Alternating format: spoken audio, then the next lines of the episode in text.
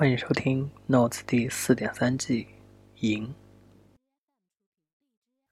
Hello，这里是《Notes》第四点三季的最后一期，所以按照惯例又是我的个人独白。其实每次做到第四个板块的时候，就觉得自己话蛮多的，就是感情是一个，嗯，感觉每个人都有很多话要说，但。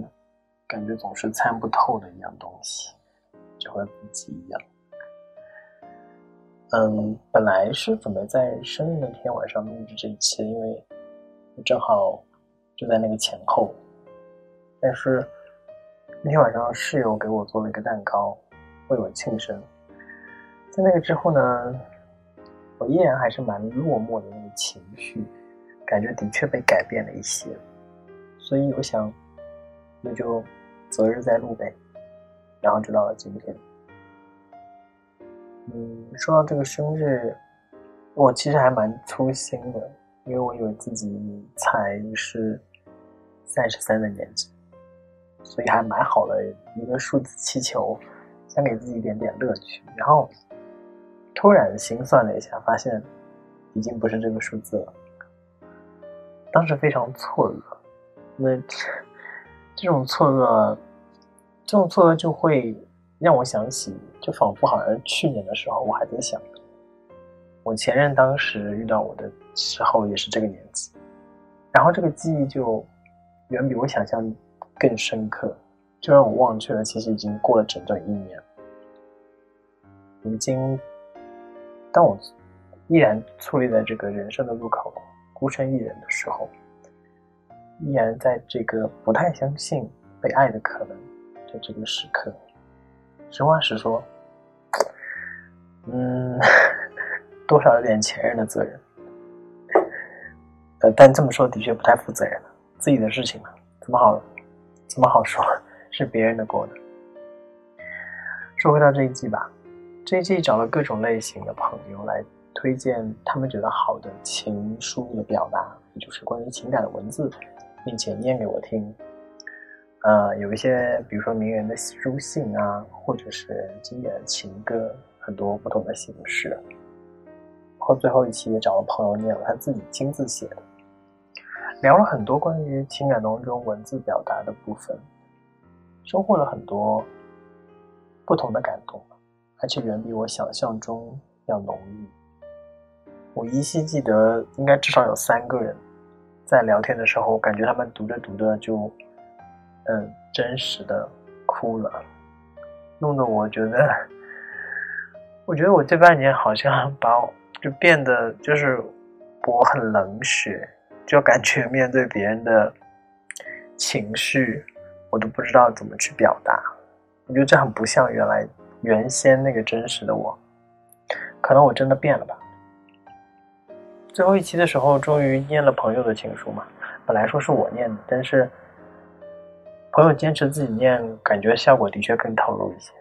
毕竟文字的东西嘛，不同的人念只是不同的解读。那我很庆幸，我在这一季所有的这些关于文字的探索、讨论，然后聆听和阅读，帮我找到了文字曾经给过我的初印象，就是那一份。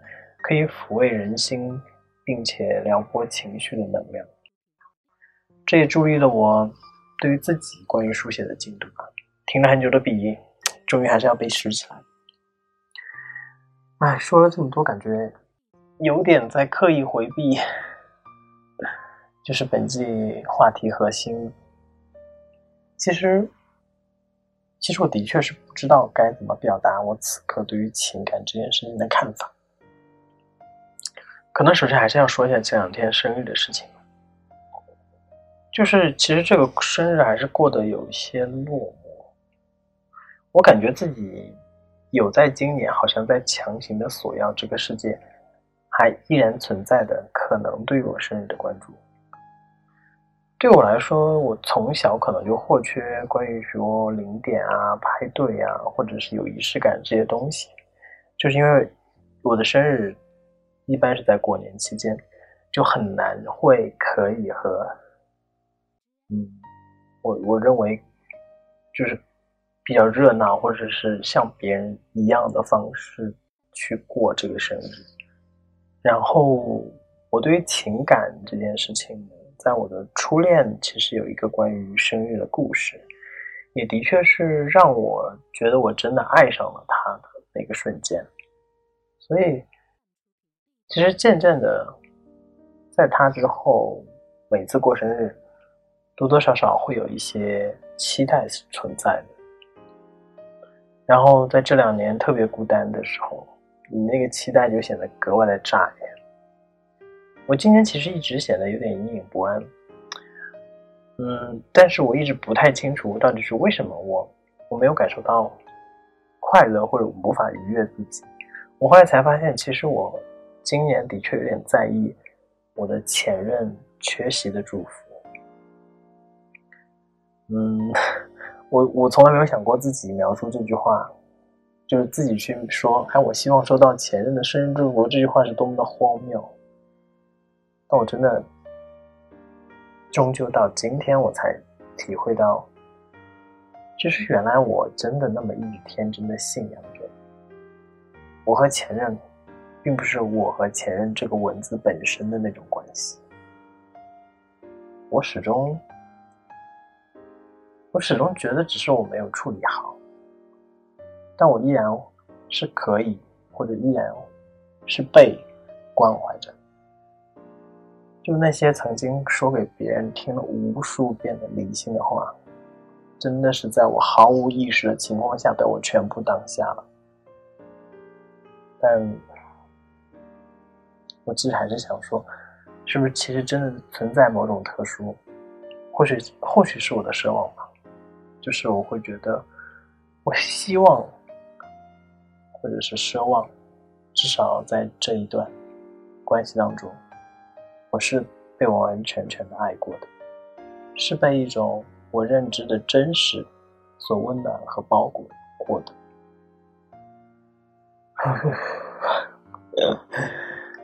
上期上期节目说好今天会念那封信，要完整的念出来。那还是遵照本季的内容，先念那封信吧。这封信是我在前年年底的时候参加朋友的展览项目，然后被我的朋友命题的作文，但是我还是很认真的写他的。我今天愿意把它拿出来。嗯，也是我打算把它拿出来，是因为我觉得这是我写过的认真的关于情感的文字，或者说情书。它比起这一季开篇的时候我朋友念的我写的那篇傻傻的表达，更具有情绪重量，或者说更真实，并且经得住时间的考验吧。我现在念那封信。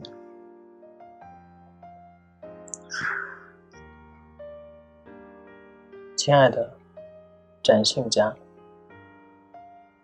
还用“亲爱的”称呼，会不会真的很冒昧？但是，我想可能你不会介意吧。马上就十二月了，我们分开也就一年了。时间总是这样，很容易就能够凑够整数，无论是相聚还是别离。但庆幸的是，我们还保持着联系。上个月听你说关于你的情况，然后你告别了焦虑多梦的状态，我听着感觉是件好事。你肯定会说，虽然是这样，但是怎么怎么？而我一般会接一句：平常心哦。慢慢的照顾好自己，不用担心那么多事情。每次说出这样的话，我依然会敏感的担忧，担心没有办法抚平你的恐惧。但我依然不厌其烦的说着这样的话。生活也不容易，就要乐观一点了。时间教会人成长，有时候突如其来的灾难也是。我明白，我很多时候说这个话题显得过于坦然，但我内心其实是恐惧的，因为相对于你，我更无知。无论是面对那个灾难，还是面对生活，我都更像一个任性的孩子。所以在尝试回溯中，学会反思，是我现在能做到的事。之前的争执中，我不想承认，但我的确在逃避。那现在想来，在偶尔责怪自己的情况之外，我应该都在责怪老天。但你应该想听的不是这些。谁都不希望在情感已经出现问题的同时，获得别的噩耗，但偏偏我们经历了，要战胜。未知带来的恐惧是不容易。原本想象过可能有无数的压力会顷刻击垮你，但事实上你比我想象的平静。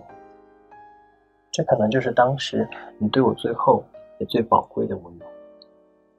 我一直没有面对过死亡这件事情，所以在可怕的灾难侵蚀我对生命的信仰之前，我可能无法体会你经历的痛苦和压力。听了一些别人的故事，才知道痛苦或压力其实是未知所带来的。那些不该承受的痛，有无知的周周遭，有许多的不再拥有，还有你虽不曾提过，但离开的我。我一直自诩是一个温和善良的人，但我没有选择陪你面对这一切的艰难。当我独自去面对自己的时刻，总是容易脆弱的。我没有想象中那么坚强。我想，可能人都是这样吧。夜深人静时，我回想起当时的坦然。我曾那么任性的认为，你只是不爱我，没那么爱我。我以为你推开的我，那时的淡定，是你一贯理性的坚持。但是爱这件事情，可能就是会在自己的世界崩塌的时候，选择隐忍和漠然。所以你会说，如果是我，什么都愿意为我做。疾病、性别、种族、取向，无限的标签将我们分门别类，这是人间的可憎。虽然。庆幸经历了那么多少数群体的不公，人间的可憎依然那么狰狞。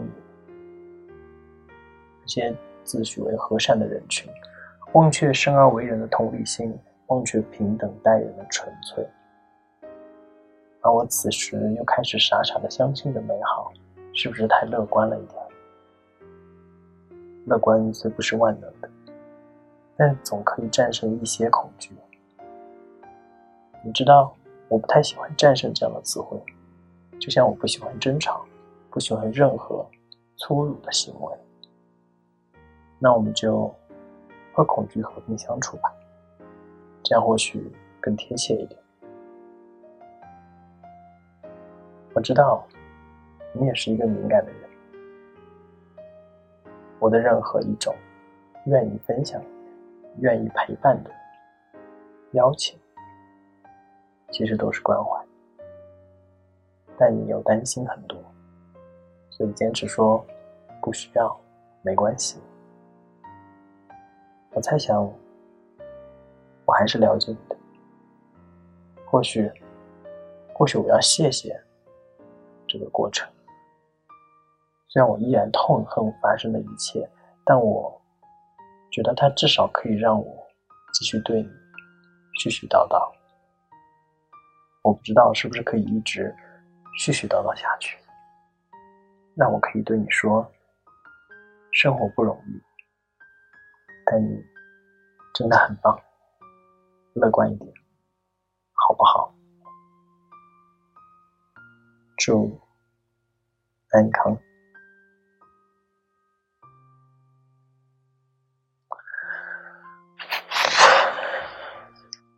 信念完了。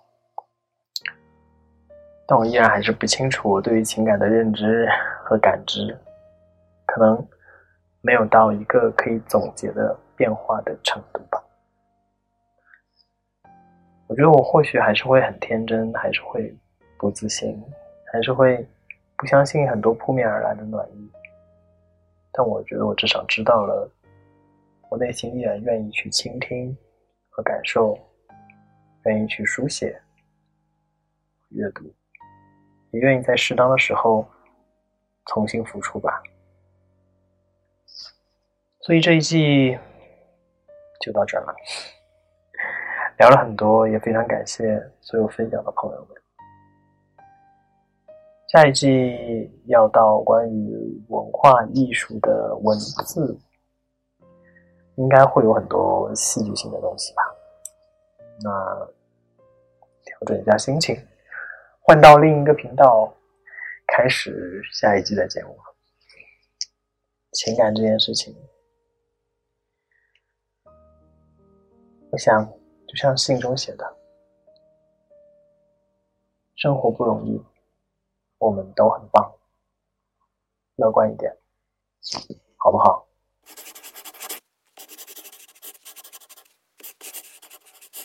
感谢收听本期的节目，这里是 Notes 第四点三季赢。